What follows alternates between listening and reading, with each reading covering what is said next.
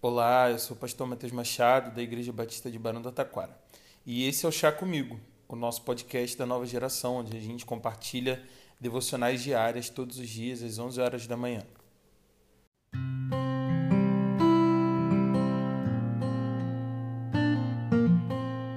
Provérbios capítulo 24, nos versículos 33 e 34, nos dizem o seguinte: Vou dormir um pouco, você diz.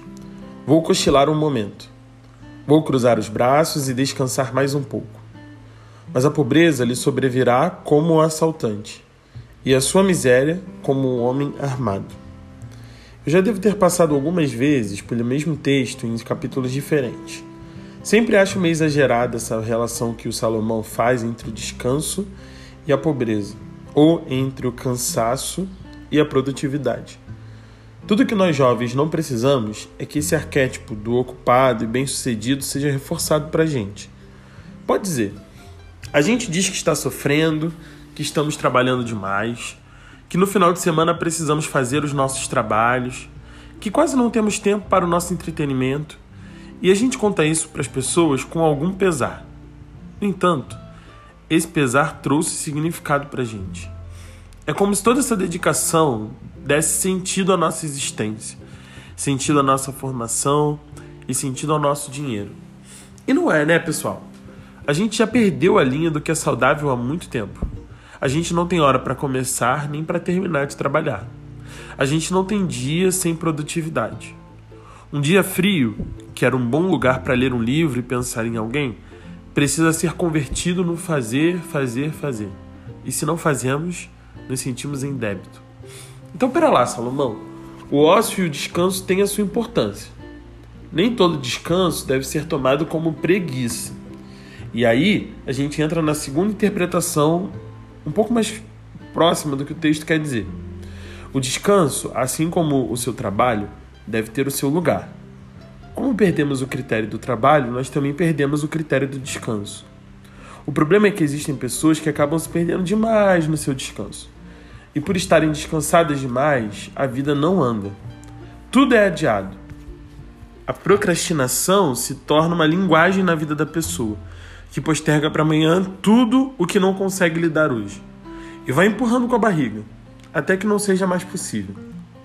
Se fôssemos literalistas, isto é, olhássemos para o texto pelo que está escrito nele, sem usar a nossa cabeça para interpretar o espírito do texto, nós poderíamos dizer que o sábio está falando mais imediatamente da pessoa que não estuda, não trabalha e está querendo curtir a vida, e por isso acaba não dando conta dela. E quando percebe, dormiu demais. O tempo passou, está sem profissão, sem emprego e sem uma saída para a preguiça que plantou. Mas o texto não está dizendo apenas isso para a gente. E por isso, ficam alguns aprendizados que eu quero compartilhar com você em, de, em pensamentos de tudo que a gente falou hoje. O primeiro, não comprometa o seu descanso por conta do seu trabalho, nem comprometa o seu trabalho por conta do seu descanso. Em segundo lugar, não romantize o seu cansaço. Ao perceber que você está repetidas vezes trazendo o seu cansaço nas suas conversas, talvez seja a hora de repensar. E aí vai a terceira dica. Se você está cansado de estar cansado ou cansada de estar cansada, talvez você precise de ajuda profissional. O esgotamento físico e mental reverbera de várias formas no nosso corpo, como queda de cabelo, distúrbio do sono, entre tantos outros sintomas que a gente poderia listar. Não é normal você viver chorando o tempo inteiro, ter palpitações o tempo inteiro. Talvez o que pareça uma brincadeira entre os seus amigos pode ser algo sério e talvez seja hora de você conversar sobre isso com alguém que seja profissional. Em quarto lugar, não podemos desequilibrar a balança da dedicação. Se queremos alguma coisa nessa vida, inevitavelmente precisaremos fazer sacrifícios e continuar correndo atrás.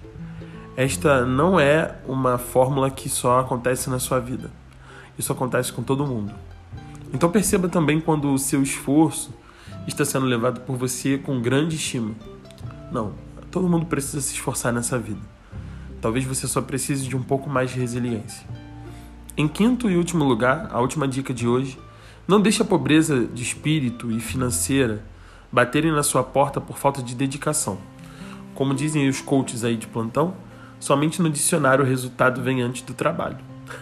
Quem dorme no ponto não vê a vida passar e quando finalmente acorda, pode ser tarde demais. Que Deus te abençoe. Até breve.